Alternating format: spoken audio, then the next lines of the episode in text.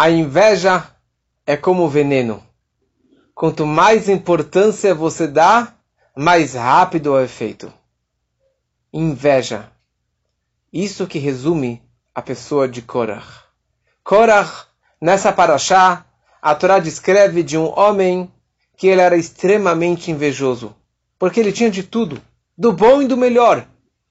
Ele era da tribo de Levi, ele era primo de Moshe e de Aaron, da tribo de Levi, que já, na verdade, recebeu esse cargo substituindo os primogênitos que perderam essa liderança, esse papel de, de, de sacerdotes desde o bezerro de ouro que eles participaram, e foi passado esse cargo, essa, esse papel de, de liderança para a tribo de Levi. Então ele já era da tribo de Levi, que já tinha muita honra, muito kavot, muitos méritos. E por essa razão, ele trabalhava no templo. Imagina só, trabalhar no templo sagrado. Eles cantavam no templo, tocavam os instrumentos musicais, montavam o templo, colocavam as cortinas, desmontavam o templo e carregavam o templo no deserto. E por essa razão que eles tinham um papel importante no templo, a Torá descreve vários e vários presentes e donativos que nós precisamos dar para a tribo de Levi.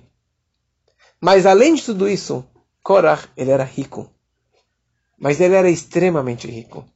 E talvez e provavelmente ele era o homem mais rico do povo judeu.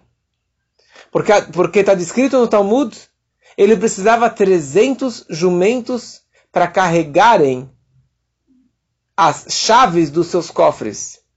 300 jumentos para carregarem as chaves dos cadeados de tanta fortuna que ele tinha. Por que, que ele era tão rico? Quando Yosef, José, durante os sete anos de fome, ele sendo conselheiro, vice-rei no Egito, eles juntaram, juntaram comidas e grão durante os anos de fartura, e quando chegou os anos de fome, eles venderam toda aquela fortuna, eles venderam todo aquele trigo, toda aquela comida que ele juntou, ele vendeu. Um grão de trigo por uma moeda de ouro. E assim o faraó e o Egito juntou o dinheiro de todas as redondezas. E passou, obviamente, pelo bolso do Yosef, e o Yosef ele guardou e escondeu esses tesouros, esse dinheiro incalculável, em três grandes depósitos, esconderijos subterrâneos, provavelmente debaixo de uma das pirâmides. Quando os judeus saíram do Egito com Moshe, Korah descobriu um desses depósitos. Korah foi lá e juntou todo aquele dinheiro do depósito e levou para si. Ele era extremamente rico. E com essa razão, ele, com o apoio da sua esposa, foram contra Moshe. Ele com inveja de Moshe e de Aaron, e ele falando: por que vocês dois são os líderes? Eu também quero ser o Kohen Gadol, o sumo sacerdote. Por que se deu isso aqui para o seu irmão, Aaron, esse papel de ser o sumo sacerdote? Eu também quero ser.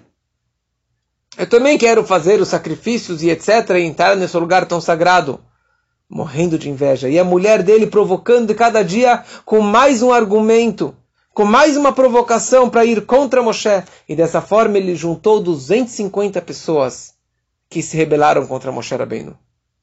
Qual foi a punição deles? No final, ele, com todas as suas posses, com todo o seu dinheiro, seus animais, mulheres e filhos e crianças, tudo que ele tinha, todas as casas que ele tinha no deserto, ou tendas, abriu uma cratera e todos foram engolidos pela terra. Normalmente falamos que não adianta juntar dinheiro que não vai ir para o caixão. Mas no caso dele, todo o dinheiro foi junto com ele para o caixão. E essa é a recompensa da inveja. Fala o Hatam Sofer, por quê? Qual era a razão dessa discussão do Korah contra Moshe? Porque ele era extremamente rico. Ele era tão rico que ele pensou que ele era mais rico do que Moshe. Então por que Moshe tem tantos méritos? Por que Moshe é tão importante? Gdulav kavod. Eu mereço. Eu mereço mais honra do que Moshe Rabbeinu. E por isso que ele foi tão atrás disso.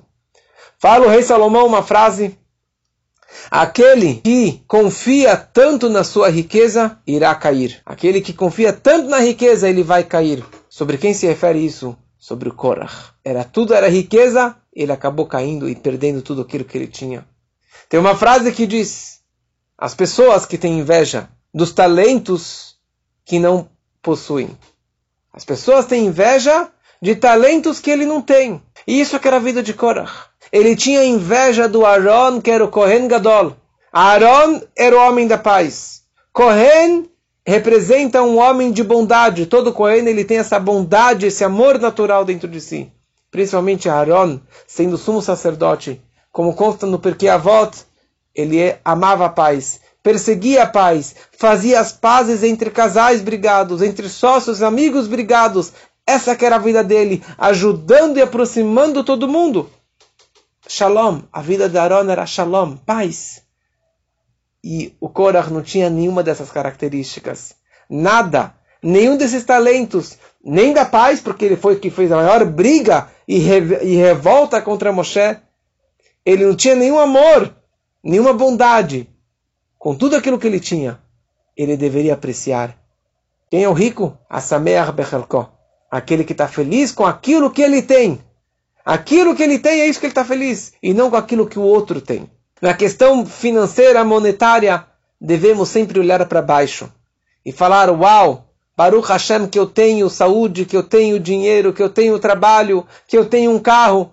E coitado aquele que tem menos do que eu. Mas nunca enxergue para cima. Nunca inveje aquele que tem mais do que você. Porque você vai acabar perdendo tudo aquilo que você tem. Então tome muito cuidado com a inveja, porque ela também pode te matar. Que possamos levar essas mensagens para a nossa vida e vivermos e sermos realmente felizes com aquilo que nós temos e não ter inveja daquilo que nós não temos.